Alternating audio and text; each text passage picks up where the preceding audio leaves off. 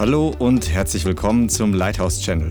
Schön, dass du eingeschaltet hast. Jetzt geht's los mit einer kraftvollen und inspirierenden Botschaft. Sag mal, wenn du das möchtest, Heiliger Geist, sprich zu mir heute und verändere mein Leben. Amen. Wir werden starten mit ein paar absolut grundlegenden Sachen. Es gibt so fantastische Dinge, die, die, die, die sind so, wie wenn du, ah, wie viele von euch bewundern große Bauwerke? Hast du schon mal, Dubai, kennst du die? Ich weiß nicht mal, wie man den ausspricht da, diesen Buri, irgendwas, also 1000 Meter hohes Gebäude. Ja, also unglaublich. Vor einer Generation haben sie gesagt, das ist unmöglich. Da haben sie wahrscheinlich noch nicht mal 400 Meter hoch gebaut. Und heute bist du über den Wolken. Große Gebäude sind eine große Ingenieursleistung. Also das ist Ingenieurskunst schon fast, weil du musst berechnen, dass die Gebäude oben, die müssen beweglich sein. Wenn die starr sind, bricht es ab. Die schwenken oben ein paar Meter hin und her und das müssen die genau berechnen. Und ich habe Respekt vor solchen Leuten. Aber soll ich dir mal was sagen? Es ist fantastisch, wenn du über, darüber nachdenkst, dass Gott genauso intensiv an seinem Gebäude baut. Und zwar, je höher du rauf willst, desto tiefer musst du runter. Das weiß jeder Hochbautechniker. Sind irgendwelche aus der Branche? Mein Vater war früher, äh, ich dachte, du bist Landschaftsgärtner. Aber auch Hochbau. Amen. Ja, also im Prinzip, du musst wirklich nach unten gehen, um dein Gebäude nach oben sicher bauen zu können. Du kannst nicht einfach am Boden anfangen. Und einige von euch sind berufen, wirklich im Geist zu bauen. Auch online. Sachen, wo du später mal denkst, viele Leute können davon profitieren und das soll viele Leute segnen. Und der Herr baut Fundamente. Das war heute nicht die Botschaft, aber deshalb ist es immer wichtig zu wissen, was dein Fundament ist und wie du dein Fundament stärkst. Es reicht nicht zu wissen, ja, das kenne ich. Ja, ich bin Christ. Ja, das habe ich schon mal gehört. Also der, der, der Baggerfahrer kommt auch nicht auf die Baustelle und denkt sich, ja, da habe ich gestern auch schon gebaggert. Da, gib mir ein neues Feld. Na, der Bauleiter oder Architekt sagt, nein, nein, wir müssen hier, du bist noch nicht fertig. Das muss noch mehr, okay? Und der Heilige Geist ist an uns noch nicht fertig. Kann da jemand Amen sagen? Bist du noch eine Baustelle in the making? Der Herr baut unser Gebäude noch. Und eine Sache ist, dass die Wahrheit die Grundlage für alles ist. Gottes Wahrheit, für mich persönlich, ist eine der phänomenalsten Sachen im ganzen Universum. Die Wahrheit ist so gewaltig. Die Wahrheit ist die Grundlage für alles. Oh, ohne Witz. Für die Welt, für den Kosmos, für die Beziehungen, für die Freude, die wir haben. Die Wahrheit ist die Grundlage. Dass es regnet. In Wahrheit. Für alles Gute in unserem Leben. Die Wahrheit ist der Fels in den Erschütterungen dieser Zeit. Die Wahrheit bleibt stehen. Könige und Präsidenten kommen und gehen. Länder verändern sich. Gesellschaften verändern sich. Die Wahrheit bleibt immer bestehen. Die Wahrheit ist größer als alle Lüge der Welt. Alles, was die Welt redet, die Bibel sagt, es ist Stolz, es ist Hochmut der Augen, Hochmut des Lebens und die Lust der Augen, also die Lust des, des Fleisches. Also in der Welt ist nur Vergänglichkeit, das System der Welt. Ich rede nicht von den kostbaren Menschen, die Gott retten möchte, aber dieses Weltsystem ist vergänglich. Wahrheit ist ewig. Wahrheit findest du nicht unter einem Stein, aber Wahrheit musst du trotzdem suchen. Wahrheit ist kostbar und doch ist sie unbezahlbar. Wahrheit ist unbezahlbar und doch hat sie ihren Preis. Wahrheit ist das, was einen echten Christen für immer verändert. Ich meine, man kann ein Gedicht darüber schreiben. Aber du solltest lernen, dass die Wahrheit eines der kostbarsten Sachen ist. Die Bibel sagt darüber, dass Wahrheit und in, in, in, den Sprüchen steht auch über Weisheit. Weisheit ist nicht gleich Wahrheit, aber ohne Wahrheit gibt es keine Weisheit. Und Weisheit bedeutet, dass du die Wahrheit wirklich erkennst und weißt, was du damit machen sollst. Aber die Weisheit ist kostbarer als Korallen und kostbarer als Gold und Edelsteine. Und das kannst du eins zu eins für die Wahrheit setzen. In der Bibel sagt Jesus in seinen letzten Worten, übrigens waren die letzten Worte Jesu nicht die Worte vor seiner Himmelfahrt. Die letzten Worte in der Bibel sind die Sendschreiben an die sieben Gemeinden. Also das ist die direkte Rede an uns Gemeinden. Und dann kommt die Offenbarung, die eine Offenbarung der Zukunft und des Himmels ist. Aber in den sieben Gemeinden gibt es eine Gemeinde, die nicht vorbildlich war, Laodicea. Und ihr kennt die meisten von euch, äh, weshalb Jesus sie getadelt und überführt hat. Und er sagt zu dieser Gemeinde, die gemeint hat, ich weiß alles, wir haben alles, ich bin reich, wir können das alles. Er, er sagt zu dieser Gemeinde, geh hin und kauf dir Augensalbe. Kaufen. Das Evangelium ist umsonst. Aber es gibt Dinge, die uns was kosten. Und in Sprüche steht geschrieben, kaufe dir Wahrheit und verkaufe sie nicht. Das heißt, die Wahrheit ist zwar unbezahlbar, aber für uns kostet es trotzdem einen Preis. Und ich möchte heute ein bisschen mit euch über die Tatsache reden, dass die Wahrheit uns die Augen öffnet. Und für andere Dinge auch noch. Boah, ich bin das wird eine von den Predigten, wo du am Ende gesagt hast, ich wusste nicht, dass es so gut ist. Es gibt Predigten, ich sage es ohne Witz, es gibt Predigten, wo Leute draufklicken und sagen, wow, das klingt gut. Aber es gibt manche Themen, da denkst du nachher, ich wusste nicht, wie gut das ist. Die Wahrheit öffnet die Augen. Amen. Für was? Ich gebe mir erstmal vier Punkte. Die Wahrheit öffnet die Augen für Gott. Gottes Wesen, Gottes Charakter, wie er ist. Ohne Wahrheit weißt du nicht, wie Gott ist. Also Gott ist die Wahrheit. Johannes 14, Vers 6. Für alle, die die Bibel noch nicht ganz so gut kennen, sagt Jesus, ich bin der Weg, die Wahrheit und das Leben. Niemand kommt zum Vater außer durch mich. Jesus ist die Wahrheit. Der Sohn Gottes ist die Wahrheit in Person. Aber wir, und ich möchte es gleich jetzt schon mal sagen, oder ne, kommen wir nachher dazu nicht. Das, pass mal auf, du, die Wahrheit öffnet dir für die, die Augen dafür, wie Gott wirklich ist. Weil es gibt Leute, die sagen, es gibt viele Religionen, viele Götter. Und irgendwo ist ein bisschen Wahrheit überall drin. Ja, du kannst nicht ausschließen, dass in einer anderen Religion genauso ein Tick Wahrheit ist. Aber es ist nicht der Weg. Es ist nicht die Wahrheit in Person. Es ist nicht der Weg, der dich zum Vater führt. Und nur die Wahrheit als Ganzes erlöst uns, öffnet uns die Augen, bringt uns in Bewegung. Ein weiser Kollege von mir, vor vielen Jahren, als ich bei CFA gearbeitet habe, hat mal gesagt, der Trick des Teufels ist, ein bisschen Wahrheit zu verpacken in, in, in viel Gift. Ein Rattenköder, Rattengift ist 90 oder 95 Prozent gut schmeckendes Zeug, was die Ratte mag. Sonst würde sie es nämlich nicht fressen. Und der Rest ist tödlich. Und der Teufel macht es genauso. Also nur weil ein bisschen Wahrheit drin ist, etwas, was dir gefällt oder dich segnet, heißt nicht, dass der Rest zu vernachlässigen wäre.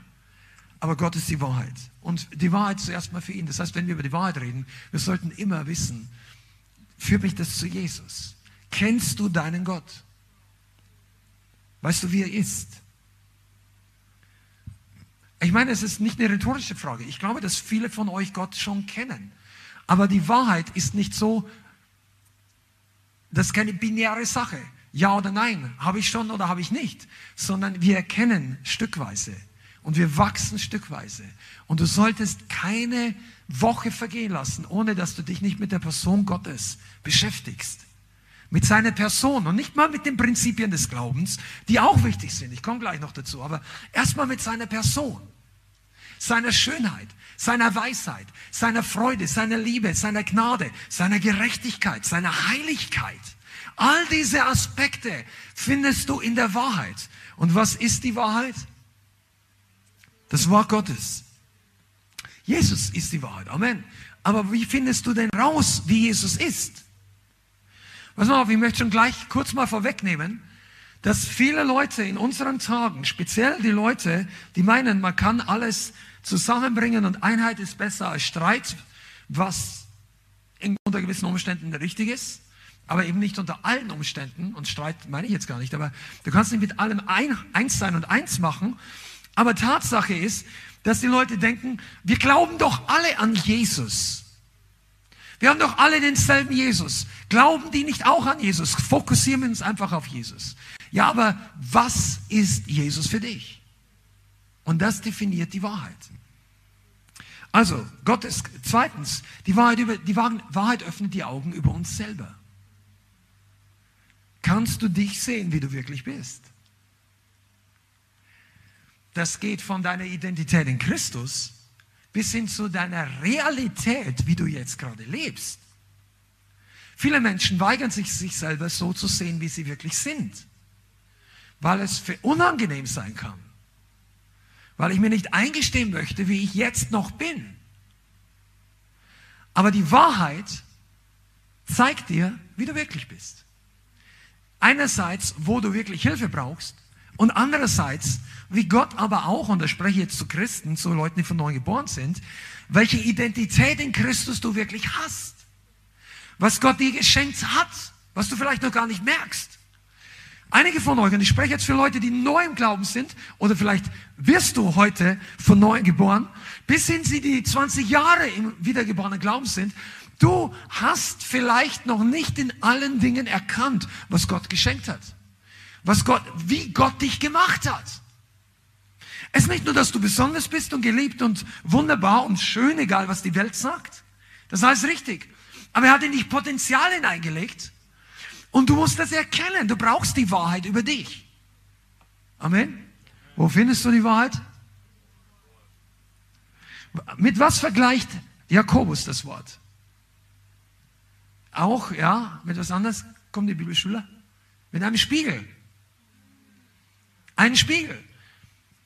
Das ist Jakobus 1. Wer aber in den Spiegel des, des vollkommenen Gesetzes hineingesehen hat und danach nicht dabei geblieben ist, sondern sich wieder weggeht und vergessen hat, wie er beschaffen war, der ist wie jemand, der, der das Wort hört, aber nicht tut, sagt Jakobus in der Sie. Aber weißt du, das Wort ist auch unser Spiegel. Und dort brauchen wir keine Schminke vor diesem Spiegel. Ich sage nichts, wir sind nicht gesetzlich. Wenn du das machst, Deine Sache, ja, aber ich meine, geistlich brauchen wir uns nicht schöner machen wollen, als das Wort uns widerspiegelt. Als wir sehen, und das muss ich sehen wollen, und das sagt uns die Wahrheit. Amen. Drittens, was öffnet uns die Wahrheit noch, oder für was öffnet uns die Wahrheit noch die Augen? Für die Welt. Diese Welt ist im argen Zustand. Und in dieser Welt haben wir im Moment einen Kampf auf sehr vielen Fronten. Aber etwas, was richtig zugenommen hat, ist der Informationskrieg. Seit circa 2016 haben die großen Medienanstalten das Schlag- und Kampfwort Fake News erfunden, weil sie nicht, weil sie nicht fassen konnten, wie Trump plötzlich ähm, Präsident wurde. Also das, das kannst du beobachten, das kannst du auch nachforschen. Das ist nichts nicht christliche, prophetisch. Das, seit dieser Zeit, ungefähr seit November, Dezember 2016, als die Wahl war, wir müssen was gegen Fake News unternehmen. Fake News sind immer die News, die die anderen, die, die man selber für falsch hält. Also ich sage es ein bisschen überspitzt, ja. Aber wer entscheidet schon, was Fake News ist? Ich sage mal eins, nicht die Faktenchecker können das beurteilen, sondern das Einzige, was die echte Unterscheidung ist, das Wort Gottes. Und alles andere steht zur Debatte oder kann sich ändern. Aber lass dir nicht ein U für ein X vormachen oder umgekehrt. Ja, so glaube ich, sagt man. Ja. X ist teurer, gell, bei den Römern. Zehn Wein sind teurer als fünf, gell? ihr, ihr, ihr Schüler kennt. Aber die Welt kannst du nur verstehen, wenn du die Wahrheit hören willst. Im Moment, diese, die Medienattacken gegen uns, was wir glauben sollen, was wir denken sollen, welche Kriege, welche Krisen, welche Zukunft, welche Preise, wer ist verantwortlich für die Inflation. Ja, wenn du rausfinden würdest, dann würdest du auf die Straße gehen. Deshalb musst du einen Grund haben, was dich nicht so sehr beunruhigt, weil wir alle nichts dagegen machen können und so weiter und so. Im Geist passiert sehr viel. Aber das ist nicht unser Thema. Du, du brauchst die Unterscheidung für die Wahrheit.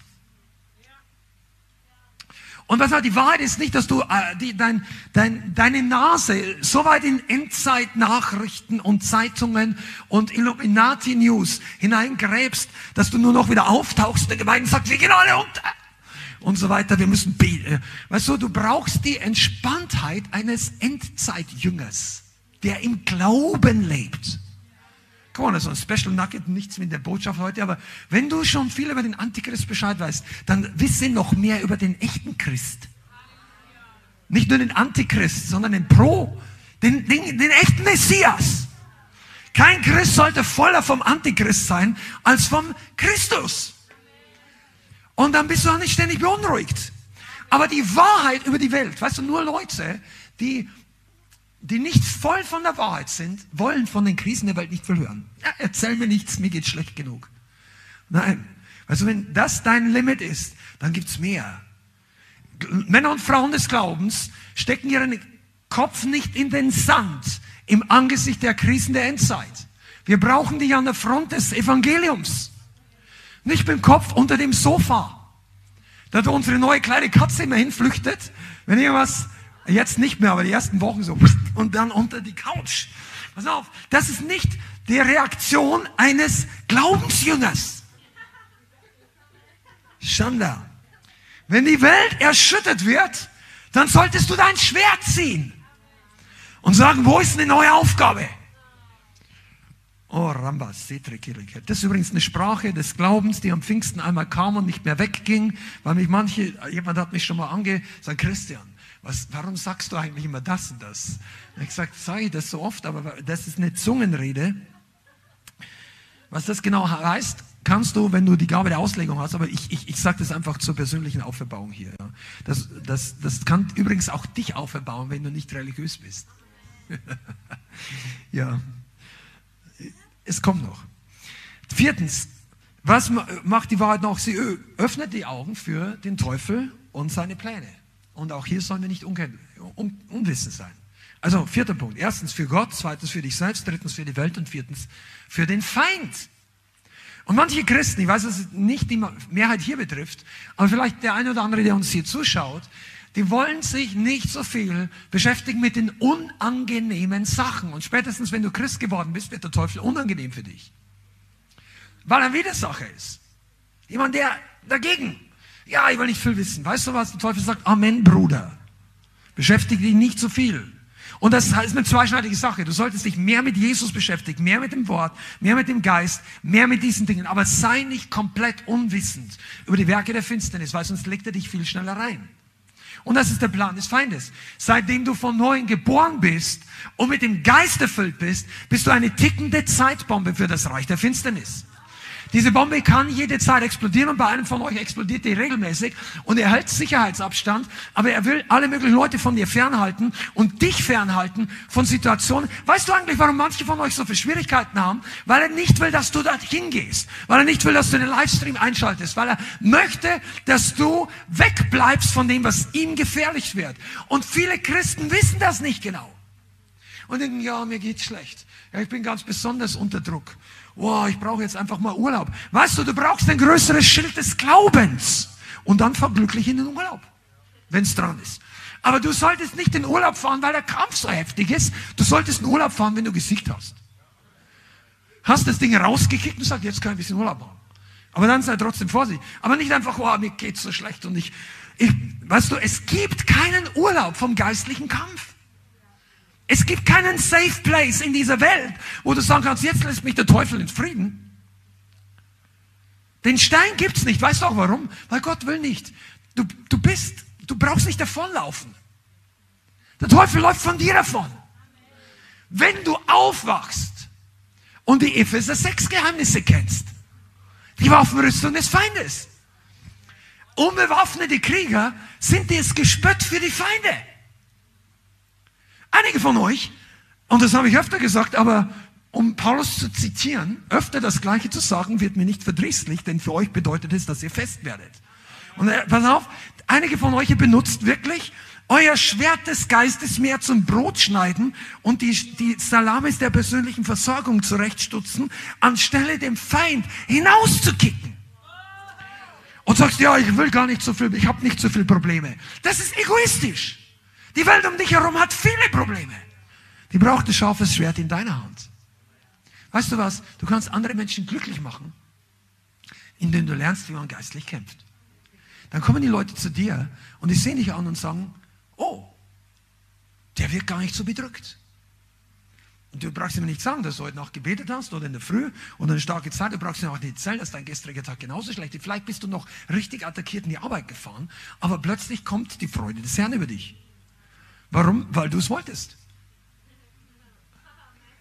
Ja, weil du nicht deine Seele dieses Mal gefragt hast. Oh, Seele, geht's, geht's uns gut heute, die Seele?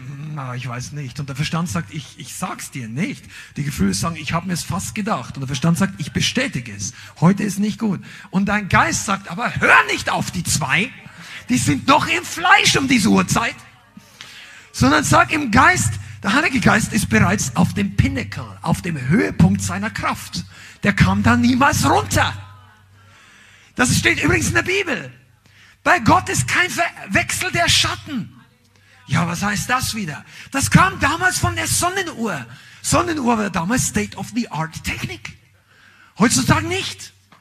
Eine Sonnenuhr ist ein Stab, der so platziert ist, dass der Schatten die Uhrzeit anzeigt. Und an einer Stelle ist der Schatten extrem kurz oder ganz weg, nämlich um 12 Uhr.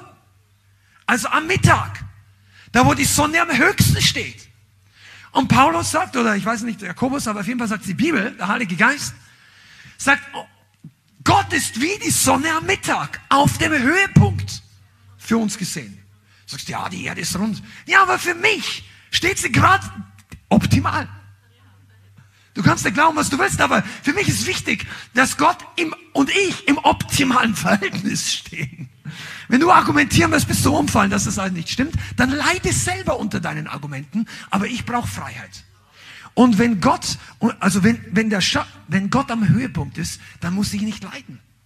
Nicht aus diesem Grund. Komm, das, das baut es mich auf. Der Heilige Geist möchte dich rausziehen aus der Wehleidigkeit deiner Vergangenheit. Du brauchst das nicht mehr. Schüttel das ab, das ist dein altes Ich. Deine Sicherheit dadurch, dass du Aufmerksamkeit bekommst, weil die Schmerzen einen Vorteil haben, nämlich dass du Zuwendung bekommst, schüttel das ab. Du brauchst es nicht mehr. Die Freude am Herrn ist so viel besser als das Mitleid von fleischlichen Menschen. Und geistliche Leute bringen dir sowieso die Freude des Herrn zurück. Die sagen dir das Gleiche, was der Heilige Geist auch dir sagt. Was bist du so aufgelöst, meine Seele? Harre auf den Herrn. Das sagt David in dem Psalmen. Und wenn du verstehst, dass der Teufel nur den Plan hat, dich zu isolieren, dich wegzubringen vom Segen, dich wegzubringen vom Wort, wegzubringen von der Gemeinschaft, wegzu zurück, rück. Teufel hat einen Plan, sein Hauptgang für dich ist der Rückwärtsgang. Zumindest wenn du für Gott unterwegs bist. Und wenn du noch nicht für Gott unterwegs bist, dann sagt dir, schalt einen Gang hoch. Ich gebe dir einen Turbolader, sagt der Teufel. Wenn du noch in die verkehrte Richtung fährst. Darum geht es manchen Leuten in der Welt so gut. Du denkst, ja, ich kämpfe hier, ich bin noch für Jesus und die Leute in der Welt, der kriegt schon wieder eine Beförderung. Ja klar, der fährt in die falsche Richtung. Der Teufel sagt, Turbo, come on, es geht schneller. Das nächste Mal holst du die Frau noch schneller im Club. Ja, einige von uns wissen, was da gemeint ist und die anderen, Gott sei Dank nicht mehr. der, Teufel, was mal, der Teufel ist ein Lügner. Und wie erkennen wir das? Durch die Wahrheit. Die Wahrheit ist genial. Im Übrigen hasst der Teufel die Wahrheit ohne Ende. Der Teufel ist der Erfinder der Lüge. Jesus sagt der Vater der Lüge. Er ist aus dem, als er auf der Erde zum ersten Mal aufgetaucht ist, hat er gelogen. Lest es. Im Garten Eden. Der musste auch noch rumkriechen. Naja, vielleicht war er vorher Weiß man nicht genau. Aber nach, nachdem er die Menschheit verführt hat, durfte er nur noch kriechen wie eine Schlange. Also am Boden. Aber der Teufel ist listig. Bloß die Wahrheit ist besser. Warum, warum lege ich Wert auf die Wahrheit? Pass auf, das ist einerseits Grundlage, andererseits faszinierend heute. Weil die Wahrheit ist die einzige echte Voraussetzung für Glauben. Seid ihr noch da? Diese, diese erste Klasse geistliche Mathematikstunde musst du kennen. Woher kommt der Glauben? Aus dem Wort. Aus dem Hören des Wortes. Römer 10, Vers 17. Woher kommt das? Was ist das Wort? Die Wahrheit. Johannes 17, Vers 17 sagt Jesus, dein Wort ist Wahrheit. Das Wort ist gleich Wahrheit. Der Glaube kommt aber aus dem Wort. Der Glaube kommt aus, dem, aus der Wahrheit. Du kannst keinen echten göttlichen Glauben entwickeln, wenn du nicht eine gute Beziehung zur Wahrheit hast. Aber ohne Glaube bist du der ärmste Christ. Also ohne Glaube kannst gar nicht Christ sein. Aber wenn diese Substanz in dir nicht da ist, und das vergessen viele Gemeinden und viele Christen, das Prinzip des Glaubens kann nicht überbetont werden. Glauben für dich ist Zugang zu allen himmlischen Verheißungen. Glauben ist Zugang für alle, zu aller Erlösung. Egal wie gut Gott ist, jemand, der mit ihm keinen Bund hat, hat keinen Zugang dazu. Egal wie wunderbar Gott ist, wenn du nicht durch die Tür durchgehst, hast du nichts davon. Ja, Gott ist die Liebe. Ja, und dieser Gott der Liebe sendet mal Millionen von Menschen in die gerechte Strafe für ihr Leben und ist trotzdem noch voller Liebe. Weil ohne Glauben ist es unmöglich, Gott zu gefallen. Hebräer 11, Vers 6. Ist es so? Hebräer 11 solltest du öfter mal lesen das Kapitel des Glaubens. Aus Glauben erkennen wir, dass die Welt nicht aus Erscheinendem geworden ist. Das, das ist als sich, das ist die Lösung für die ganze Urknall und, und, und Evolutionstheorie in diesem einen Vers, wenn du es glauben kannst. Glaube ist der Weg zur Veränderung, der Weg zur Transformation, der Zugang zur Versorgung. Come on, irgendjemand volles Glaubens hier? Der Weg zur Freisetzung, zur Wiederherstellung. Glauben ist der Sieg, der die Welt überwunden hat. 1. Johannes 5. Das ist der Sieg, der die Welt überwunden hat. Unser Glaube. Woher kommt Glaube? Aus der Wahrheit. Glaube ist der Sieg, der die Welt und den Teufel überwindet. Und deshalb ist Wahrheit so wichtig. Pass mal auf, und hier kommen wir auch zu einem Punkt. Du wirst dadurch definiert durch das, was du glaubst oder dein Leben wird dadurch die Eckpunkte von dem, was du erlebst mit Gott oder nicht erlebst, ist durch deinen Glauben definiert. Und gleichzeitig kannst du, können wir nicht selber glauben, sondern wir brauchen das vom Himmel. Und deshalb brauche ich diesen Zugang zur Wahrheit. Unten drunter, das Fundament, das ist die Wahrheit in Person. Und, und wir sind eine Gemeinde der Wahrheit. Du kannst darüber spotten, du wirst es nicht ändern. Die Wahrheit wird sich Weg bereiten. Die Wahrheit wird die Türen öffnen. Die Wahrheit wird niemals vergehen. Du kannst diskutieren, du kannst sie verbrennen, du kannst argumentieren, du kannst sie nicht mehr einladen in deine Talkshows. Die Wahrheit kannst du nicht zum Schweigen bringen. Ob sie Telegram abschalten oder, oder YouTube oder dies oder jenes, ob es Internet irgendwann mal einen total Shutdown hat, die Wahrheit ist niemals ein Shutdown. Die können alle Christen einsperren und versuchen umzubringen. Die Wahrheit redet immer noch. Und heute redet die Wahrheit zu dir und zu mir. Und wir müssen sie hören, sagen wir hören. Was du glaubst, ist dadurch definiert, was für dich die Wahrheit ist. Ich komme nochmal zurück zu diesem Punkt hier. Wir glauben nicht alle nur an den gleichen Jesus. Was du glaubst, ist definiert, was für Jesus für dich ist. Was ist Wahrheit für dich bezüglich Jesus? Das ist wichtig. Auch wenn ihr mir jetzt so anschaut und sagt, okay, erklär es nochmal. Was hältst du von Jesus für die Wahrheit? Schlagen wir Matthäus Kapitel 16 auf. Übrigens ist das die wichtigste Frage für jeden Menschen auf diesem Planeten. Was ist Jesus für dich? Johannes 16, Vers 13. Oh, sorry, Matthäus. Matthäus 16, Vers 13. Johannes ist auch gut, aber heute. Matthäus 16, Vers 13. Was sagen die Menschen, wer der Sohn des Menschen ist? Sie aber sagten, die Jünger, einige Johannes der Täufer, andere aber Elia, wieder andere Jeremia oder einer der Propheten. Er spricht zu ihnen, ihr aber, was sagt ihr, dass ich bin? Simon Petrus antwortete und sprach, du bist der Christus, der Messias, der Sohn des lebendigen Gottes. Und Jesus antwortete und sprach zu ihm, glücklich bist du, Simon, Sohn des Jona, denn Fleisch und Blut haben es dir nicht geoffenbart, sondern mein Vater, der in den Himmel ist. Was sagt ihr, dass ich bin? Das ist die wichtigste Frage an jeden Menschen. Was ist Jesus für dich?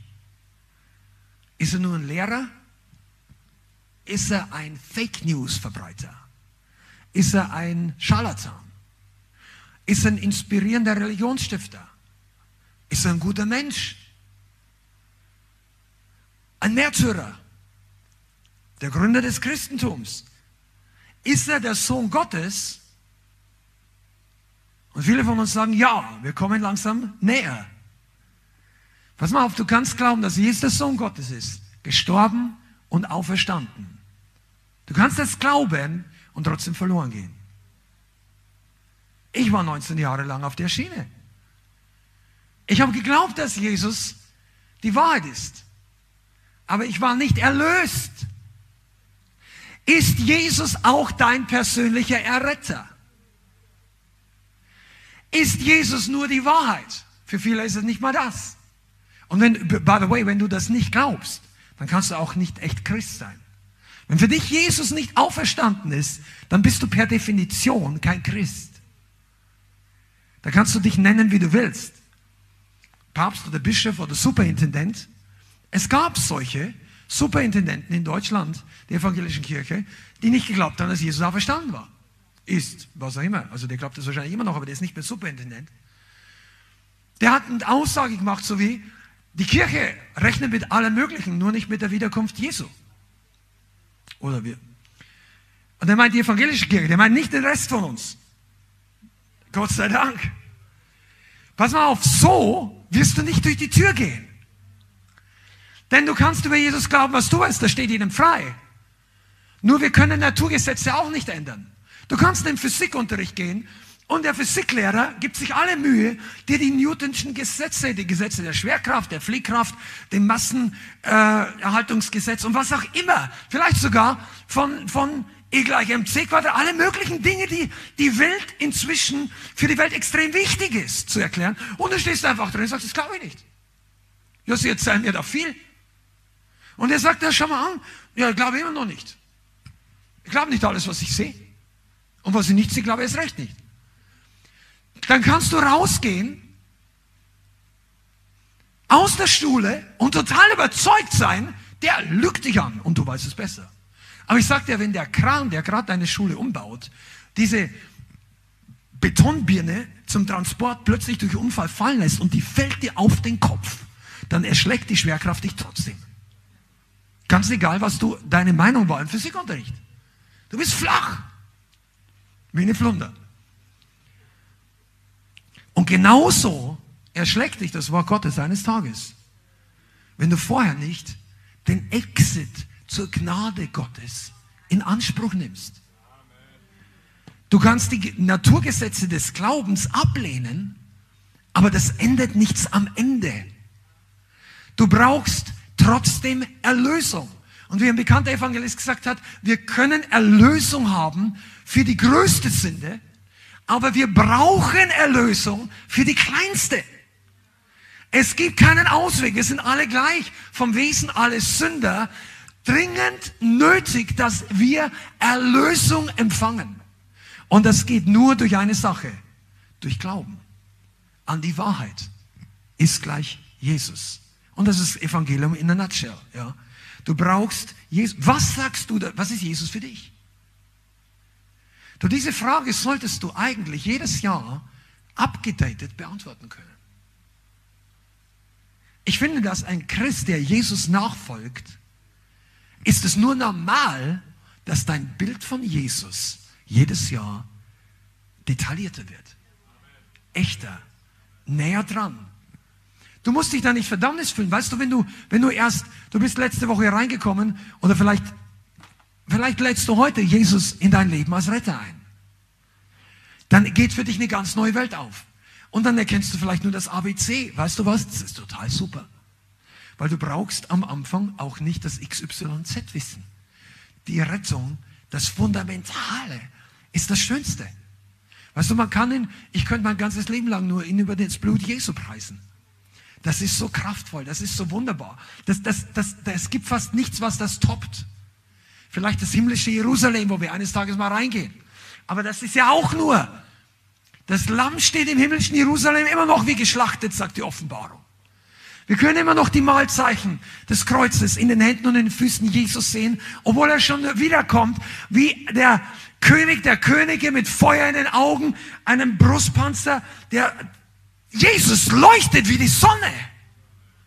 Und trotzdem hat er noch die Malzeichen des Kreuzes, also seines Leidens an sich, weil es für alle Ewigkeit eine Erinnerung ist, was der Preis war für die Erlösung, die er für dich und für mich bezahlt hat.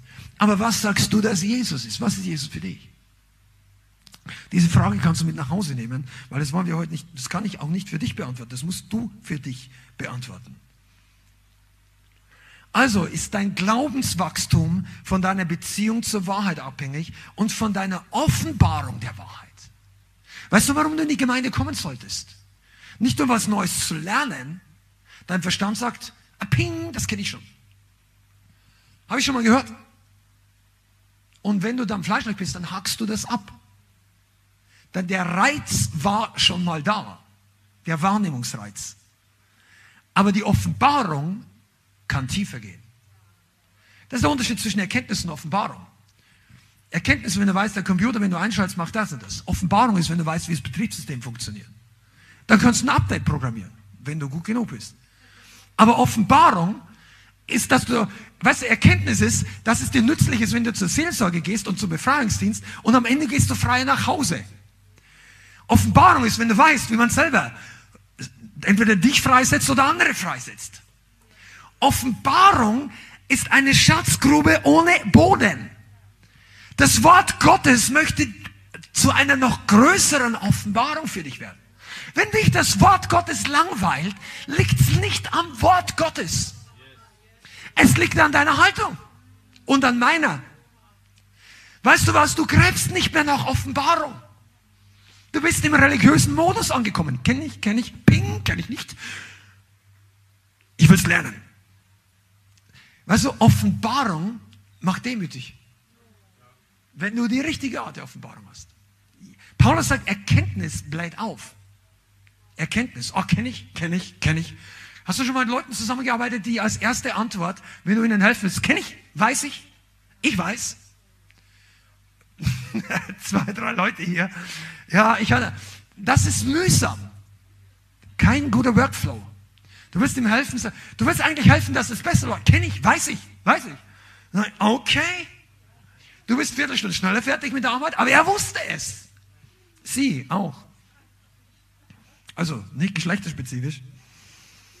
Okay. Pass mal auf, du wirst nie über den Level deiner Offenbarung hinauswachsen. Das heißt, deine Offenbarung muss mitwachsen. Es ist ein fortschreitender Prozess. Deshalb beten wir, wenn wir uns vorbereiten und das Prayer-Team in der Gemeinde für diese Gottesdienste. Wir beten, dass Offenbarungserkenntnis in die Herzen der Leute fällt. Und in dein Herz genauso, überall. Dass die Augen aufgehen. Wir reden ja nicht nur, dass du mit de deine Augen gut genug sind, dass du die Schrift auf der Papier lesen kannst oder in einem iPad, sondern dass dir die Augen geöffnet werden für die Wahrheit. Die Wahrheit, die frei macht. Die Wahrheit über dich selbst. Diese vier Punkte werden uns und euch euer ganzes Leben begleiten. Vielleicht brauchst du heute nicht neue Offenbarung über Jesus. Vielleicht brauchst du Offenbarung über dich selbst. Vielleicht brauchst du auch über Offenbarung über die Welt. Weil dich die Welt so fertig macht in der letzten Woche, dass du total frustriert bist, obwohl du Offenbarung über dich hast und über Gott.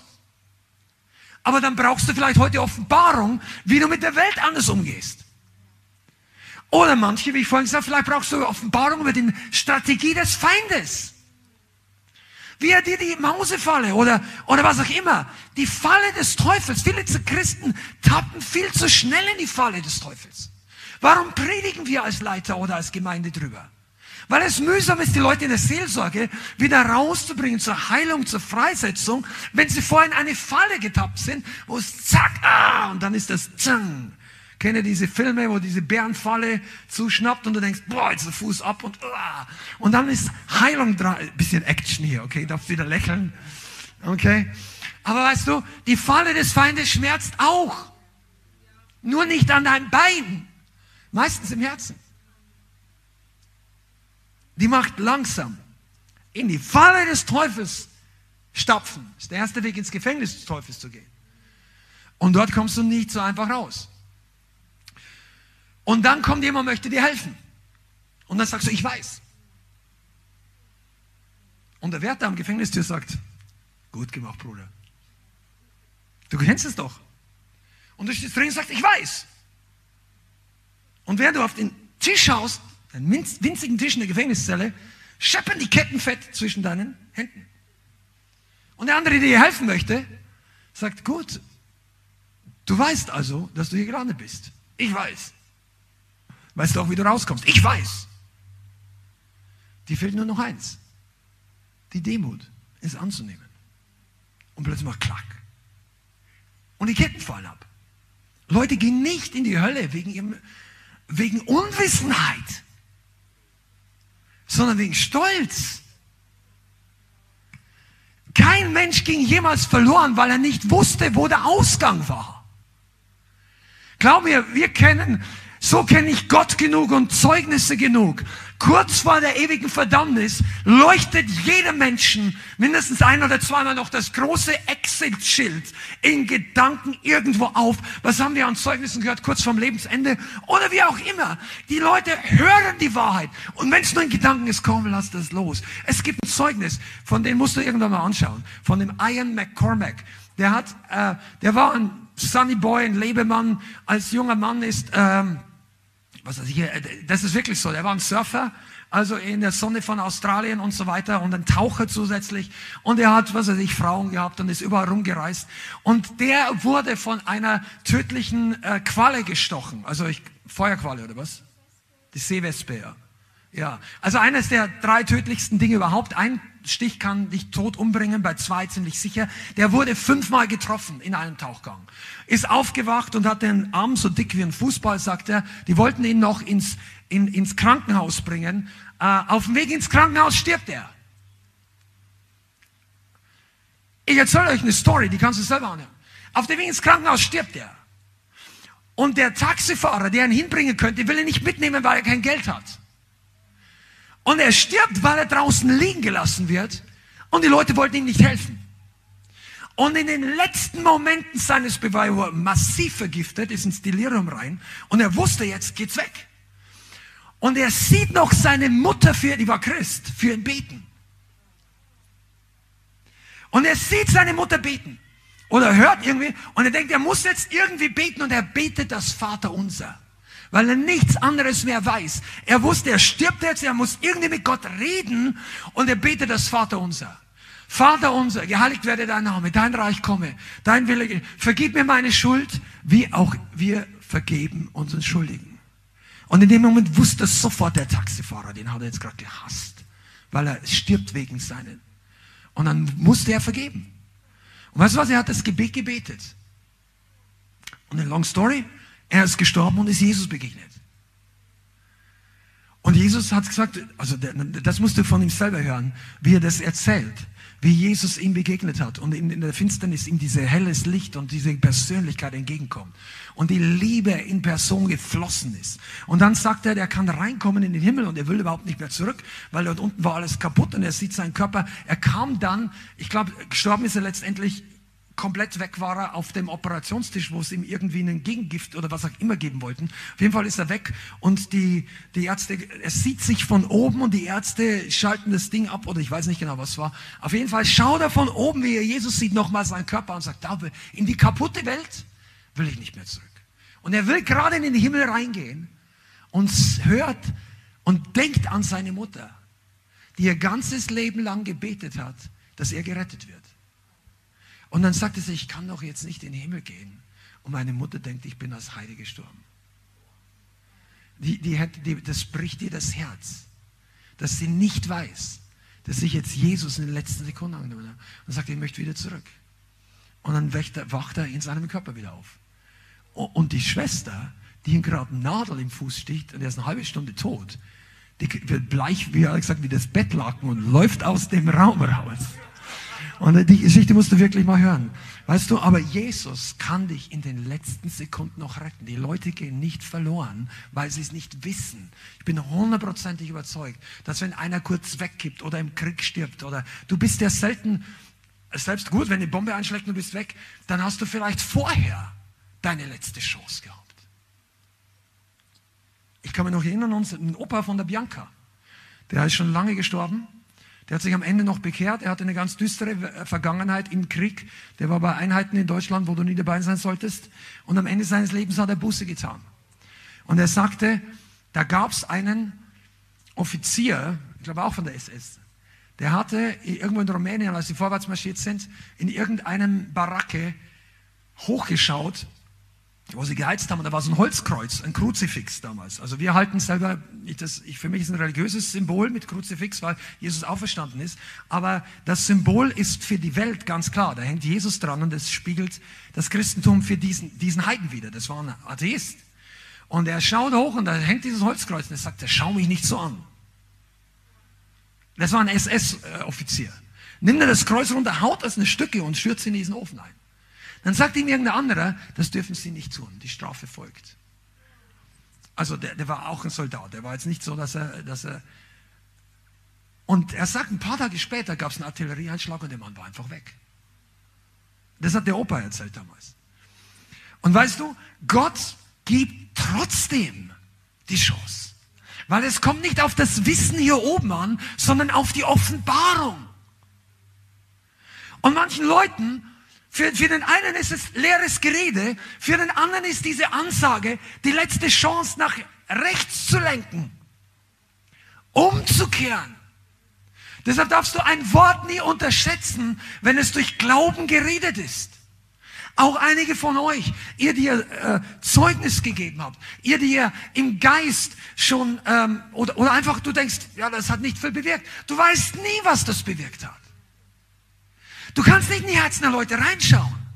Gott gebraucht jeden Samen, den er finden kann, um im Geist und im Herzen zu den Leuten zu reden. Deshalb hör nicht auf zu säen.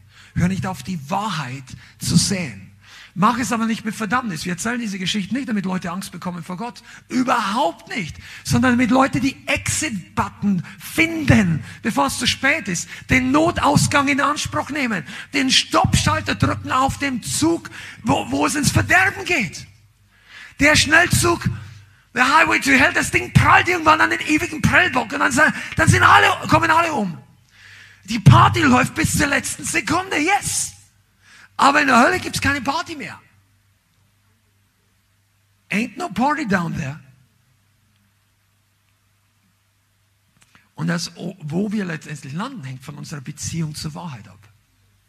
Und das ist eine Aufgabe einer guten Gemeinde und das ist jeden Christen, die Beziehung zur Wahrheit zu pflegen und wachsen zu lassen. Nicht nur die Beziehung zu Jesus. Natürlich, Jesus ist die Wahrheit. Aber je, was ist denn Jesus für dich? Deine, ich habe es schon mal gesagt, aber auch das, das ist ein Teil der DNA des Leithauses. Und wir reden öfter mal über die Wahrheit. Deine Beziehung zu Gott ist nur so gut wie deine Beziehung zur Wahrheit. Wenn für dich die Wahrheit unangenehm ist, ist dir Jesus unangenehm. Dann kannst du zwar laut singen und klatschen und jubeln und tanzen, aber es kann sein, dass du trotzdem keine gute Beziehung zur Wahrheit hast. Ist gleich zu Jesus.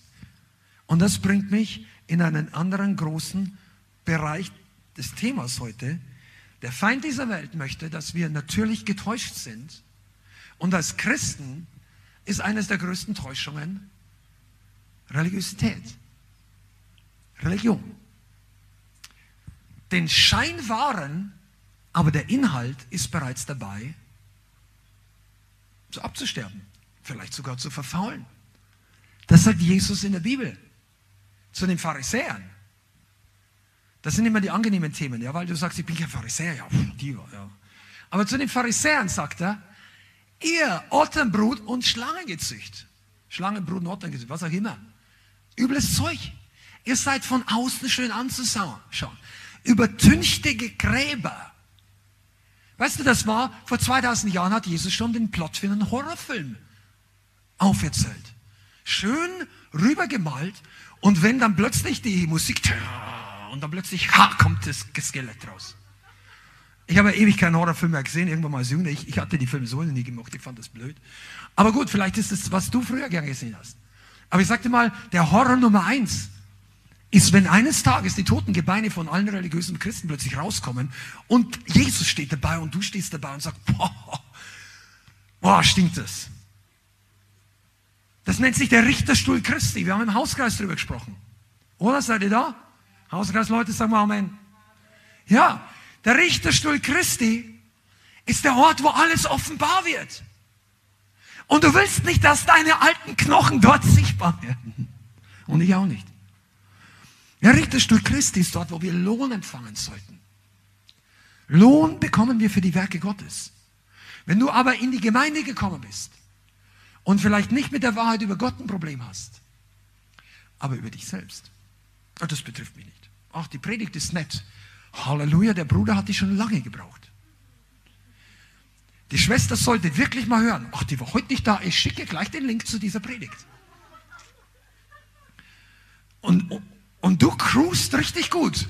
Du betest am Mittwoch immer mit. So ab und zu, nicht zu viel, nicht zu wenig.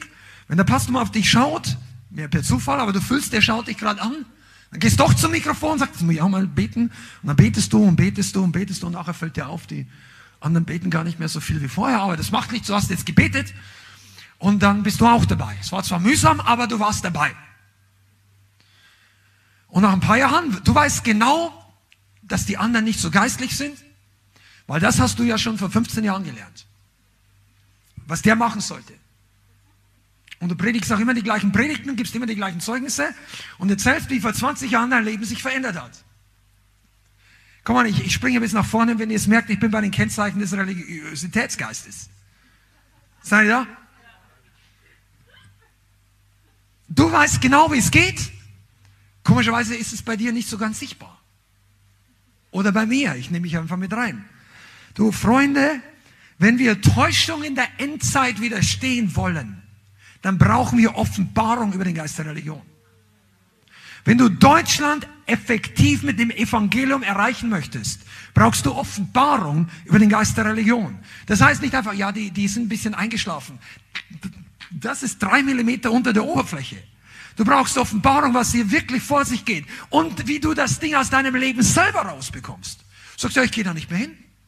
War schon leicht, ich bin ausgetreten. Sag ja, aber der, der Geist ist noch nicht aus dir ausgetreten. Das, ist wirklich so. Du kannst raus aus dem System sein, aber das System ist noch nicht raus aus dir. Israel war raus aus Ägypten, aber Ägypten war immer noch in Israel. Deshalb haben sie in der Wüste gemordet. Weil für sie war Gott Religion und für Mose war Leben. Der geht 40 Jahre auf den Berg rauf und der denkt sich, boah, hier brennt der Berg. Und die, die unten schauen alle auf die Uhr. Mose, Mo, wo bleibt Mose? Mo, oh, der Berg brennt seit 40 Tagen. Die sagt, wo bleibt Mose? Mir dauert alles zu lang.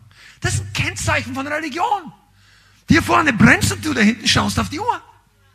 Vielleicht machst du es nicht. Das ist jetzt ein bisschen provokant. Vielleicht ist es nicht deins. Aber es könnte sein. Religion ist, wenn wir die Schläuche mehr lieben als den Wein. Seid ihr da? Was wird heute noch besser? Lächle mal und sag, es kommt noch was für dich, was dich aufbaut. Zum Nachbar meine ich. ja, einige von euch sind eh schon aufgebaut, ja. Amen. Pass mal auf. Es macht so viel Spaß, frei zu werden. Ich hätte nicht viel Begeisterung darüber zu reden, wenn ich nicht wüsste, wie es sich anfühlt, wenn du das Ding endlich hinter dir hast. Es ist so cool, dass dieses Gefängnis hinter dir ohne dich zugegangen ist. Du hörst, die, du hörst, du hörst den Wächter fluchen, dass du entwischt bist. Schanda. Und weißt du, das ist ein Moment, wo du dich nicht mehr fürchtest über die Kritik der Leute. Weißt du was? Die haben dich nicht kritisiert, als du ein Gefangener warst. Die haben dich nicht kritisiert. In der, in der Zelle waren sie alle deine Freunde. Du kommst raus, bist frei von Religion, springst ein bisschen und die schreiben negative Artikel über dich im Internet. Oder die, die drücken, wenn es noch ginge, Thumbs down, down, down, down, alles schlecht. Und du aber denkst, drück was du willst, ich bin frei. Mich interessiert nicht mehr, was vor 20 Jahren war, weil darüber habe ich Buße getan. Das Leben beginnt heute. Eigentlich hat es schon begonnen, aber das wird besser, oder? Glaubt es einer von euch? Pass auf, Jesus sagt ja diese Bibelstelle, das ist gut zu wissen. Wo habe ich sie aufgeschrieben? Lukas 5, Vers 37. Das ist eine Grundsatzwahrheit über den Geist der Religion. Lukas Kapitel 5, Vers 37. Amen. Bist du da? Niemand tut neuen Wein in alte Schläuche. Sonst wird der neue Wein die Schläuche zerreißen. Vers 38, Kapitel 5. Sondern neuen Wein tut man in neue Schläuche. Und beide werden zusammen erhalten. Beide. Das heißt, du brauchst für neues Wirken Gottes neuen Schlauch. Der alte Schlauch, der fühlt sich bequemer an. Aber er, der hält das nicht stand. Wenn Gott wirkt, bläst er alle unsere Formen in Stücke. Du hast vielleicht geplant, wenn Erweckung kommt, dann mache ich meinen Wochenplan so. Und ich habe noch ein bisschen Spielraum, wenn es noch intensiver wird. Und wenn der Heilige Geist kommt, dann geht nicht nur dein Spielraum weg, dann ist dein ganzer Zeitplan weg. Aber du und ist dann dein Schlauch wichtiger als der Wein? Das ist übrigens, ich meine, ihr könnt jetzt abbiegen hier in die Richtung und den Rest der Zeit bis heute Mitternacht über Erweckung predigen, machen wir nicht. Aber es ist interessant zu sehen, dass Leute immer herausgefordert werden, wenn der Heilige Geist wirkt, halte ich an meinem Schlauch fest oder sage ich, Heiliger Geist, jetzt kommst du. Religion sagt immer, liebt den Schlauch mehr als den Wein. Meine eigene Erkenntnis, meine Form. Und die Bibelstelle dazu ist 2. Timotheus 3, Vers 5. Ich gebe euch nur diesen einen Vers jetzt mal. Wir lesen nachher vielleicht noch ein bisschen mehr Kontext. 2. Timotheus 3, Vers 5. Da redet Paulus zu Timotheus über die Zeiten, die am Ende kommen, schwere, böse Zeiten und wie die Menschen dort sind, wie die Welt dort ist, aber auch Gläubige. Und in Vers 5 heißt es, oder Vers 4, Verräter, unbesonnen, aufgeblasen, das Vergnügen mehr liebend als Gott. Vers 5, die eine Form der Gottseligkeit oder der Frömmigkeit haben, deren Kraft aber verleugnen. Von diesen wende dich weg. Weg. Sag nicht mit denen mach gemeinsam eine Gebetsveranstaltung, damit sie on fire werden. Sag von diesen wende dich weg. Weil es gibt Leute, die sind noch nicht on fire, mit denen kannst du beten, dass sie on fire werden. Aber diese Leute, sagt Paulus, du sollst nicht Gemeinschaft haben. Das sind Leute, die die Form haben, aber die Kraft verleugnen, widerstehen, dagegen argumentieren, deine Kostbarkeit rauben wollen, deren, die besorgt sind, dass ihre eigenen Schläuche zerplatzen und dir dabei deinen eigenen Wein rauben wollen. Und ich sage dir aus eigener Erfahrung, die Gemeinde hier gäbe es nicht, wenn wir uns zu oft hätten einschüchtern lassen oder auf die oder jenige gehört hätten, die alles besser wussten, aber trotzdem nicht die besseren Zeugnisse oder Manifestationen oder Zeichen der Bestätigung Gottes auf ihrem Leben hatten. Erweckungspolizisten, die nicht den Stempel der Erweckung auf ihrem Leben haben, da brauchst du deine Ohren gar nicht hinhören. Die alle wissen, was alles falsch läuft, aber wenn du bei ihnen mal nachfragst, was in deinem Leben denn eigentlich bei dir und durch dich in den letzten fünf Jahren passiert, dann ist der Aufsatz sehr kurz. Oder sie finden alle möglichen Gründe. Aber weißt du, ein veränderter Mensch ist immer die beste Visitenkarte eines Evangelisten. Und ich rede noch nicht mal von Evangelisten, sondern weißt du, das war ja bei Jesus genauso. Auf Jesus wollten die Pharisäer gar nicht mehr hören. Da kam dieser, da kam dieser vom Blindgeborene. In, Im Johannesevangelium, glaube ich, war es. Und äh, sie wollten unbedingt hören, was ist mit dir passiert? Wieso konntest du jetzt sehen? Und dann haben sie nicht geglaubt, dass er blind war, haben sie seine Eltern geholt. Und die Eltern hatten Angst, dass sie ausgeschlossen werden aus der Gemeinschaft der Religiösen. Aus dem religiösen Club. Wir dürfen nicht mehr hingehen. Wenn ich an Jesus glaube, schließen sie mich dort aus. Dann haben sie gesagt, wir wissen nicht. Die wussten nicht, die haben gelogen. Keine Wahrheit. Die waren nicht zur Wahrheit. Die wussten doch, dass er blind war. Ja, wir wissen nicht, wie er sehen geworden ist. Der ist doch zuerst zu seinen Eltern gesagt, wisst ihr, dieser Jeshua aus Galiläa. Was ist die erste Frage, wenn du dein Kind, der ist 38 oder was immer, erwachsener Mann, der vom Geburt an blind ist. Das erste, was du fragst, wie, wie kannst du jetzt sehen? Erzähl mir nicht, das interessiert mich nicht. Will ich gar nicht wissen. Die wussten, Jesus. Dann gehen sie zu den Pharisäern und sagen, wir wissen es nicht. Und so kannst du dein Wunder auch abtreiben. Deine Erweckung. Schämst dich dafür, dass Jesus gerade ein Wunder tut. Schämst dich, dass die Gemeinde so crazy ist, aber du wurdest geheilt da. Du machst dir zwei Tage Gedanken, warum wurde ich nicht in der Gemeinde geheilt, wo es schon ordentlich ablief? Wo, die, wo man die Uhrzeit danach stellen konnte, wann das Amen gesagt wird. Warum werde ich da nicht geheilt? Da denkst du gar nicht so viel drüber. Bist glücklich, dass du geheilt wirst. Aber weißt du, wenn du dich dafür schämst, Jesus schämt sich nicht dort Wunder zu tun. Bing. Wenn sich Jesus nicht schämt, dort Wunder zu tun, what business do we have? Was ist in unsere Sache, uns zu schämen? Weißt du, das ist fast in jeder Erweckung passiert. Der, irgendwas am Prediger stört die Leute. Oder an dem Worshipper. Oder am Ablauf. Azusa Street, Holz, Holzhütte, Stroh am Boden. Das war ein ehemaliger. Muss man studieren. Azusa Street ist die eine der größten Bewegungen der letzten 150 Jahre. Ungefähr 500 bis 600 Millionen Christen gehen auf diese Erweckungsbewegung 1906, 7, 8 oder was auch immer zurück. Und das war auch umstritten. Der Leiter hat, der war schwarz, was damals ein Riesenproblem war gesellschaftlich. Gott sucht sich einen Schwarzen. Der hatte nur ein Auge, der war, der war verachtet. Und Gott sagt, den nehme ich. Und die anderen denken sich, boah, wenn das Gott wäre, dann wäre es wahrscheinlich ein Weißer. Vielleicht haben sie es gedacht. Wenn das Gott wäre, dann hätte der studiert. Der durfte in der Bibelschule nur am Gang sitzen. Boah, kann das von Gott sein? Immer wenn wir mit dieser Haltung wohin kommen und sagen, ah Gott ist das nicht. Der, den habe ich gestern Abend gesehen, was er gesagt hat.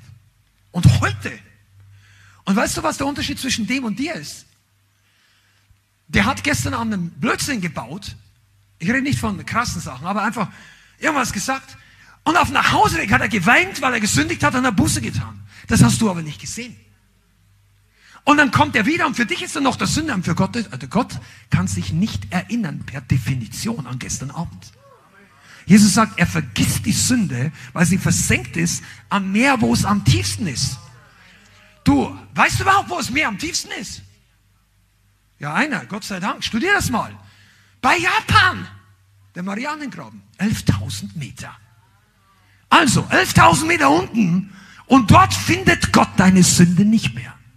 Aber religiöse Leute suchen selbst dort unten nach den Sünden der anderen. Schanda. Und das soll dir nicht sein. Und dann nimm weniger Anstoß an den Leuten und versuch den Leuten nicht ständig zu erklären, was sie tun müssen, während du es selber nicht machst. Du, da müssen wir uns alle an die eigene Glocke schlagen. Ding, ding. Die Erweckungsglocke ist erstmal neben deinem Kopf montiert. Die ist dazu, dass wir selber aufwachen. Schlag nicht ständig die Glocke für die anderen im Hauskreis und für die Leute auf der Straße, die brauchen das Evangelium. Aber erweck dich mal selber. Aus deinem Gebetsleben. Oh, ich wollte das nicht predigen. Den Form haben, aber die Kraft verleugnen. Einige sind schon draußen jetzt. Nein, ich, ich bleibe am Boden der Tatsachen. Ach ja, wir, wir bauen in den nächsten Räumen bauen wir die Lautsprecher ein. Ich verspreche es euch, falls du gerade zuschaust. Leute haben gespendet für diese Ansage, dass wir mal auf der Toilette Lautsprecher einbauen, damit die die Predigt nicht verpassen müssen. Aber in diesen Räumen wahrscheinlich noch nicht. Obwohl, lass mal schauen. Aber weißt du, du solltest niemals vom Wort Gottes davonlaufen. Du wirst weder am Klo entwischen, noch für die Ewigkeit. Der Heilige Geist klopft an dein Herz. Er macht es manchmal im Gottesdienst. Deshalb finden manche, dass es auch zu lang dauert. Also ich habe noch nie jemanden erlebt, der in der Predigt sitzt und sagt, boah, das ist gesegnet, das baut mich auf. Und du, du merkst es ja an den Augen. Der dann sagt, boah, hör jetzt endlich auf. Das machen die Leute nicht. Wenn das Wort Gottes dich anspricht, dann sagst du, red weiter. Wenn das Essen dir schmeckt, nimmst noch ein Bissen. Hast du mal ein gutes Steak zurückgehen lassen? Ha? Nicht? Du isst es doch. Da ist ein gutes Essen, du testest einmal, sagst, oh, das schmeckt super, ah, will ich nicht mehr haben. Wer macht das? Religiöse Christen. Kenne ich schon. Habe ich schon. Ich kenne das Essen schon. Der andere sagt, mir schmeckt's. Sagt, ich weiß, was ein Steak ist. Der andere sagt, schön für dich, ich habe Hunger. Der eine weiß, wie Steak ist, der andere wird satt. Das ist der Unterschied zwischen Religion und in Jesus sein. Kannst du Jesus genießen? Du, wenn du Jesus im Gottesdienst genießen kannst, ist dein Leben wie Himmel auf Erden. Und wenn du, wenn du hier das Ding durchsitzt, nee, tut mir echt leid. Also ich sage das nicht von oben herab, weil ich war ja früher auch dann. Und weißt du, wo überhaupt Religion zustande kommt? Religion ist die Unterhaltung der Religiösen, wenn ihnen der Gottesdienst zu lang wird. Dann geht es an, ah, na, na, na, na, da, da. Und in, in der, der, also da war ich früher drin. Ich möchte es jetzt nicht nachmachen, weil erstens habe ich es vergessen und zweitens möchte ich mich ja nicht lustig machen. Aber die, die können die Gebete genau aufsagen. Und du weißt genau, was du wann sagen musst. Weißt du, wann du aufstehst, wann du dich hinsetzt. Du weißt, ähm, was kommt und wehe etwas passiert außer der Reihe. Das ist der Schock des Jahrhunderts für die 17 Leute, die sitzen da. Puh. Stell dir vor, der, wenn da einer schon mal zu laut niest, ist es schon verdächtig. Der reißt sich nicht zusammen, weil Gott so heilig ist. Also in Bayern. Jetzt habe ich ein bisschen ähm, die verbale ethnologische Urabstammung hier nicht unterdrücken können. Aber weißt du, Religion tötet. Leben fällt am, am Friedhof immer auf. Ein kleines Baby, was am Friedhof schreit, das ist die Sensation unter allen Toten. Da gibt es Tote am Friedhof, die werden sagen, ich würde heute noch so schreien gern, aber jetzt bin ich tot.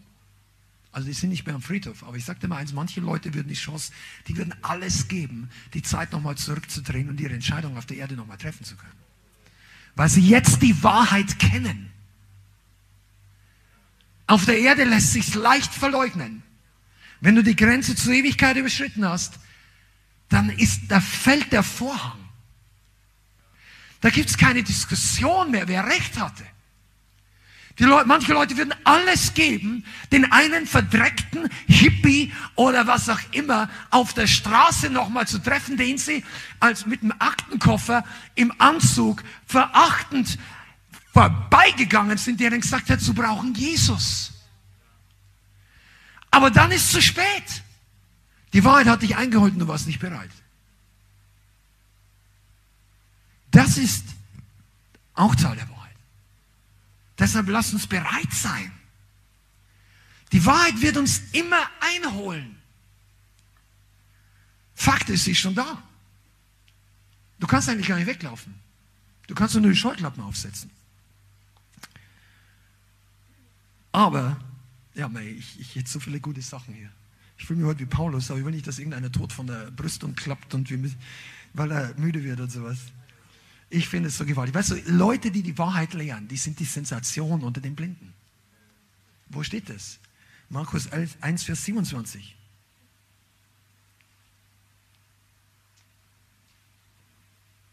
Markus 1, Vers 27. Da kommt Jesus in die Synagoge. Okay? Jetzt mal hör zu. Die Synagoge war gebaut, um Gott zu begegnen. Sind wir uns da einig? Sag mal ja. Bist du da? Die Synagoge wollte Gott begegnen. Alle gingen hin, um Gott zu. Plötzlich an diesem Samstag, Schabbatmorgen, kommt Gott in ihre Synagoge. Der kommt sogar noch in menschlicher Form. Geht einfach rein. Und dann redet Gott mit denen. Der hat aber nicht ausgeschaut wie Gott. Das war ein Zimmermann. Aber Gott war es, es war Gott. Und als sie die Worte gehört haben, entsetzten sich alle. Ich finde das einer der, da könnt ihr eine Stunde meditieren. Der kommt zu seinen eigenen Leuten, die sich nur treffen, um Gott zu treffen. Und als Gott endlich mal kommt und auch noch redet, sind alle entsetzt. Die sind entsetzt. Warum? Warum? Hör genau zu, das ist der Schlüssel, was ich heute sagen möchte sodass sie sich untereinander befragten und sagten, was ist das? Eine neue Lehre mit Vollmacht. Und den unreinen Geist der gebietet er uns Joachim. Eine neue Lehre mit Vollmacht. Soll ich dir was sagen, was der Unterschied zwischen Religion und Wahrheit ist? Die Vollmacht. Geistliche Vollmacht. Viel Talk, nichts dahinter im Geist. Weißt du, du kannst Leute beeindrucken. Der Teufel steht da und sagt, schön geredet. Solange der Feind das sagt, ist keine Vollmacht da. Wenn der Feind ein Problem hat, sagt, komm, wir gehen hier raus. Wenn du inneres Gefühl hast, du musst hier raus, du musst hier, irgendwas passt hier nicht, du musst hier raus, dann ist die Chance sehr groß, dass Vollmacht da ist. Du sagst, ja, ich will nirgends raus, ich, ich wollte schon immer selber weg. well, das wollten die damals auch. Darum haben sie sich ja entsetzt. Die religiösen Leute hatten keine Vollmacht. Wenn du erst mal drei Jahre studieren musst, wie man predigt, dann ein may suggest, dass dann wenig Vollmacht dahinter ist. Du solltest nicht drei Jahre studieren, wie man predigt, sondern vielleicht, was man predigt. Seid ihr da? Okay, das war jetzt dann für die Mitarbeiter, die in diese Richtung gehen wollen. Der Rest von euch hack's ab und hörst den mal wie anderen machen.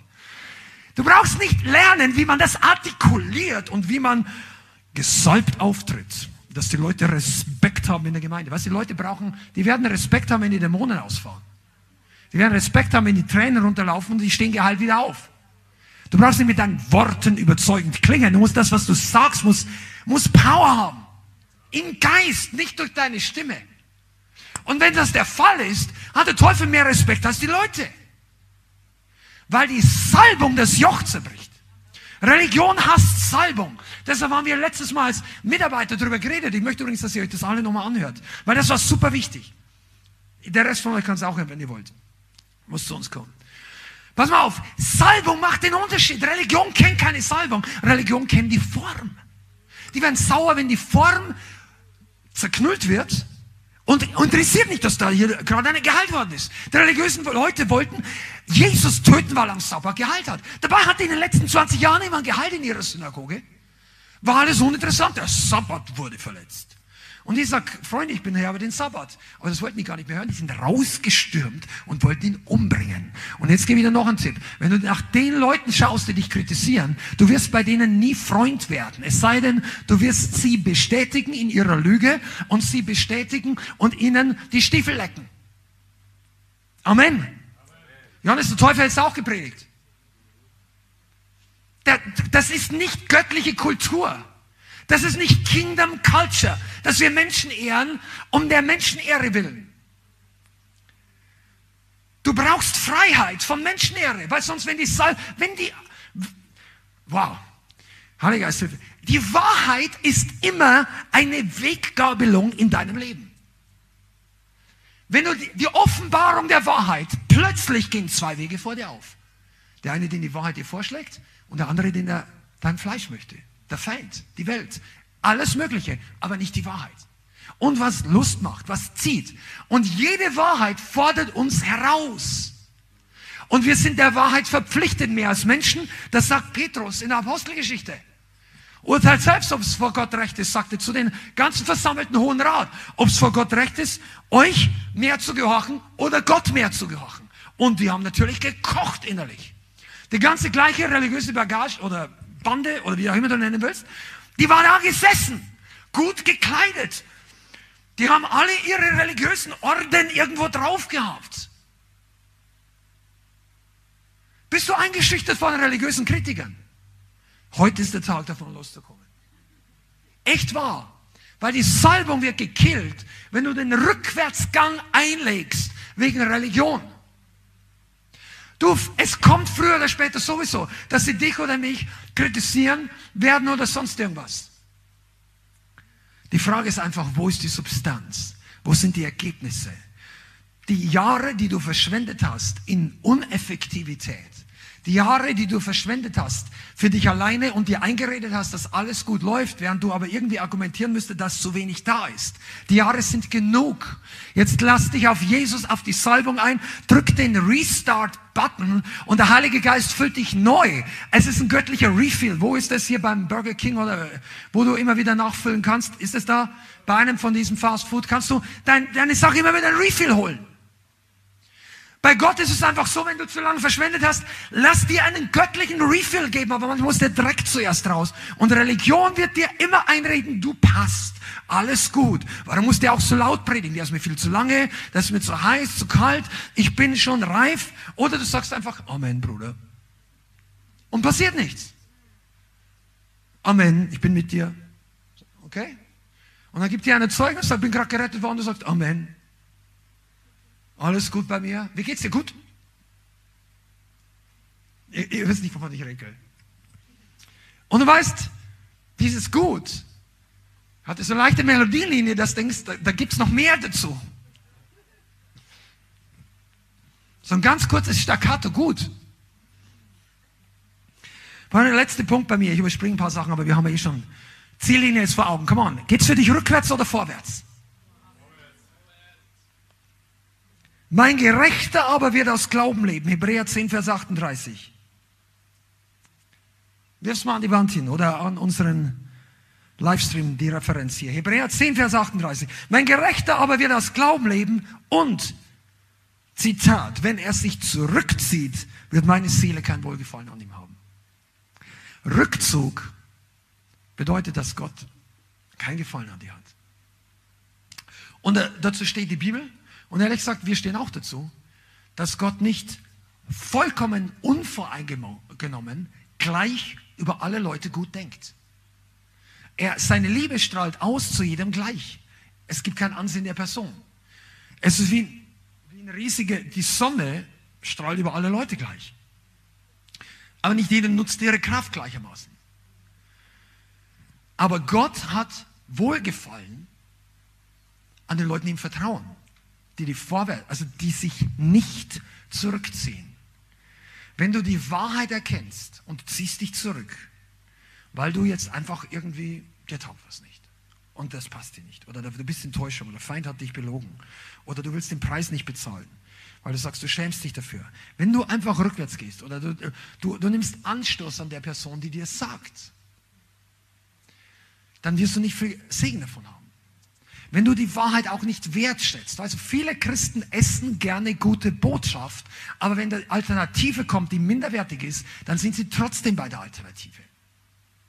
Das ist kein Rezept für bleibendes, langfristiges Wachstum. Das sind die, die schnell da sind und schnell wieder weg sind.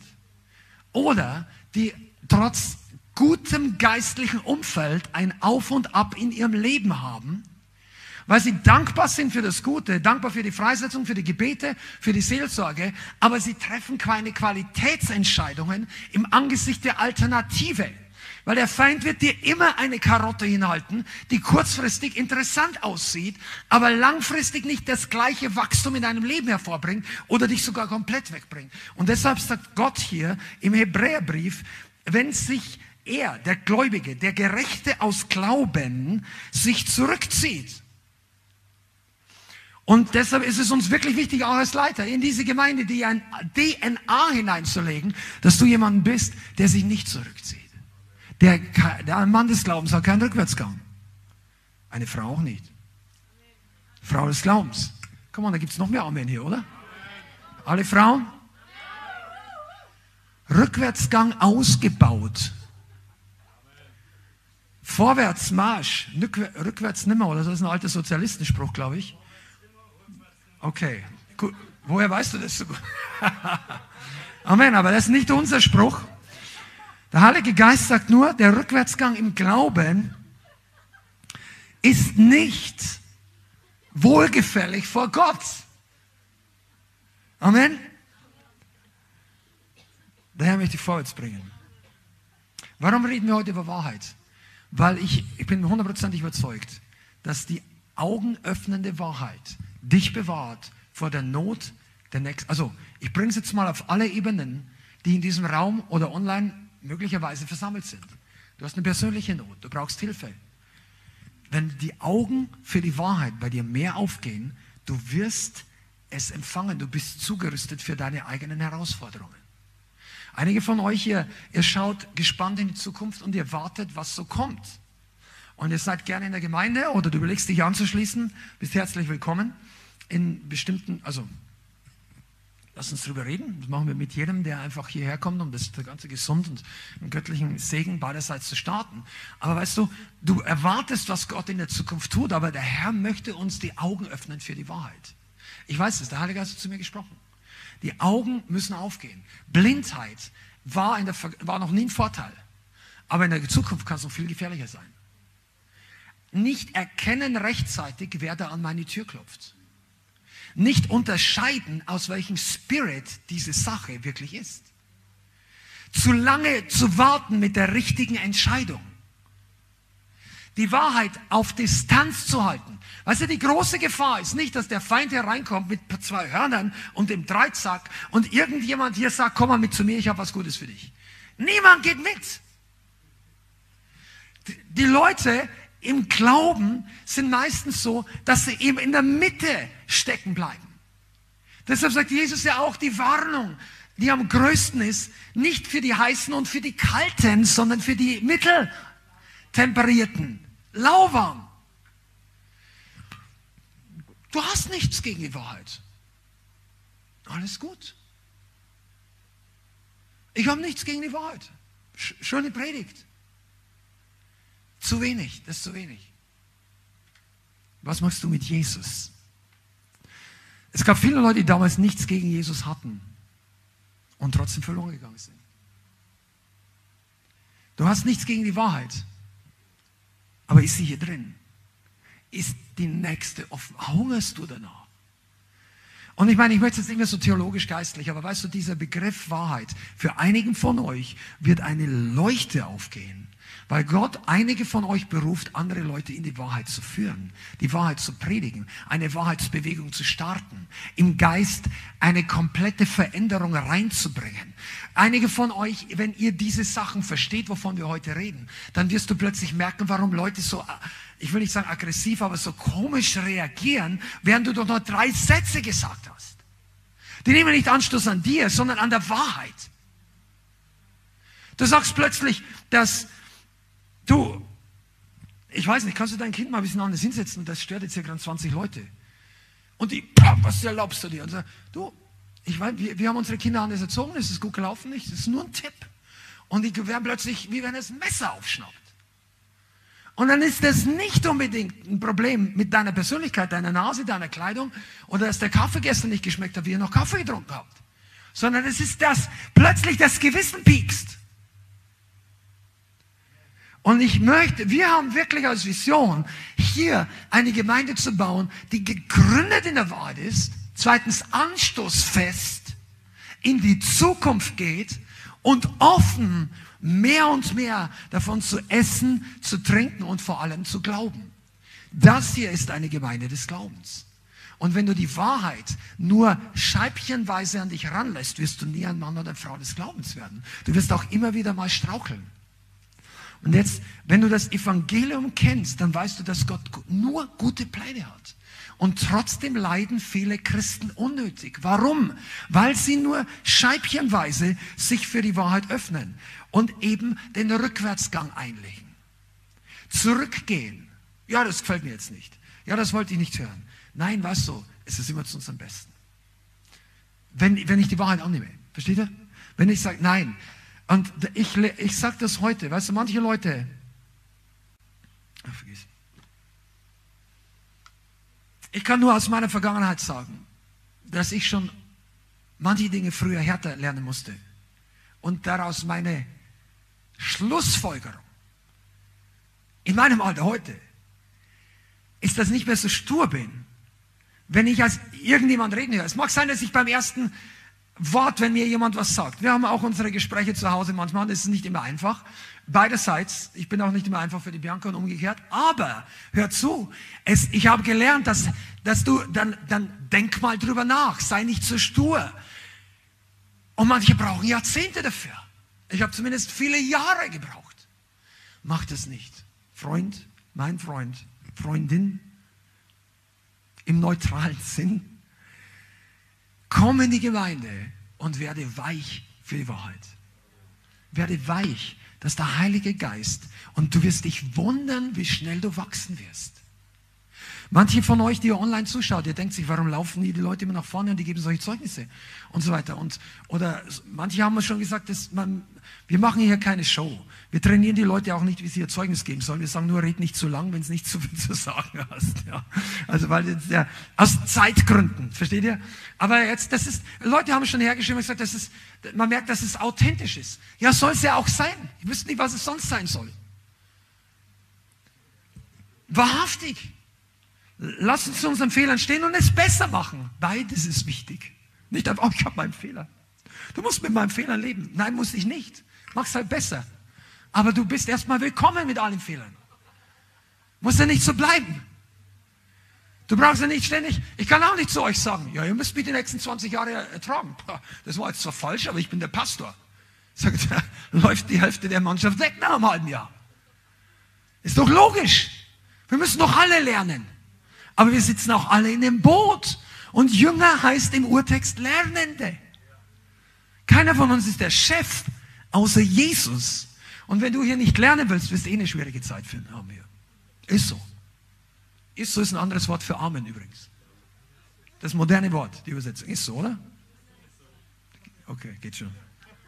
Summer to go. Das war irgendwann mal so ein Jahrgang, wo dann plötzlich alle ist so gesagt haben. Das Ganze mal, jeder sagt was Gutes, ist so. Ja, ist aber wirklich so. Vorwärts ist besser als rückwärts. Ist so. Beim Herrn ankommen ist besser als von ihm weglaufen. Ich möchte es einfach mal abschließen und ich möchte es euch als unsere Gemeinde jetzt, wenn du Gast bist, nimmst zur Kenntnis, aber für unsere Gemeinde sagen, Wahrheit ist ein zentrales Thema in diesem Dienst. Und du darfst es einfach annehmen. Du musst auch nicht jedes Mal ein Buch draus schreiben, aber jedes Mal, wenn du davon hörst, wird sich etwas mehr an der Substanz und an der Offenbarung in deinem Herzen bewegen.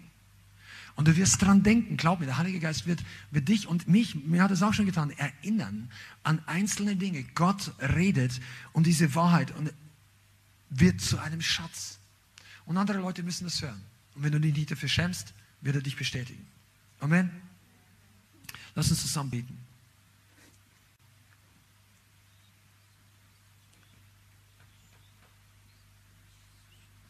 Ich habe den Eindruck, dass wir jetzt einfach, wir werden jetzt gleich abschließen, einige von euch, wir werden für jeden Einzelnen, der Gebet möchte, heute hier beten.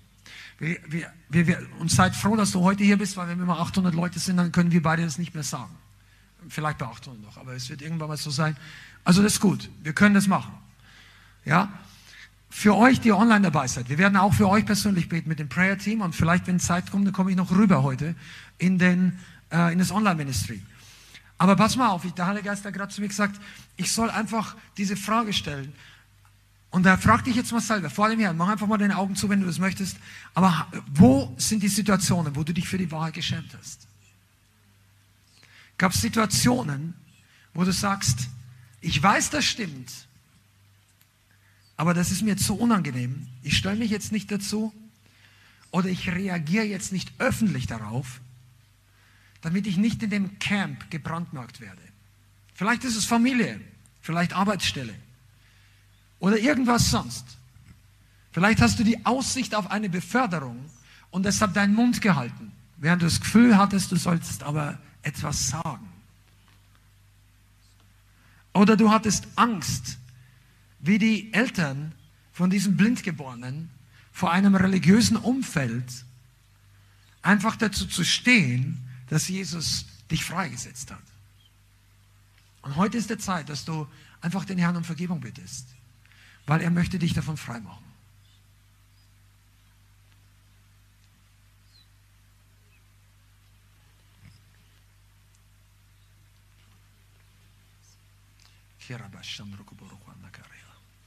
Und ich glaube, dass die Freiheit im Geist so viel tiefer geht.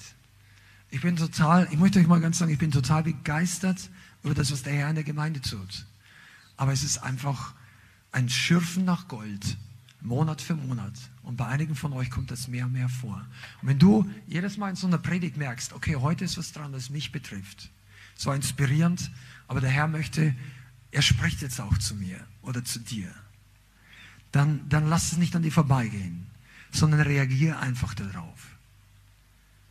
Buße lässt immer den Schlüssel in, in dem Schloss der Kette umdrehen, dass es aufgeht. Vielen Dank fürs Zuhören. Wir hoffen, die Botschaft hat dich inspiriert und weitergebracht. Diese und noch mehr Botschaften findest du auch als Livestream auf unserem YouTube-Channel, zusammen mit Live-Worship und vielen bewegenden Zeugnissen. Wir würden uns freuen, wenn du auch mal in unserem Gottesdienst vorbeischaust. Alle Infos dazu findest du auf unserer Webseite, auf Facebook oder Instagram. Links dazu findest du in der Beschreibung. Schreib uns gerne dein Zeugnis oder dein Gebetsanliegen unter info at lighthouse.center. Tschüss und bis zum nächsten Mal.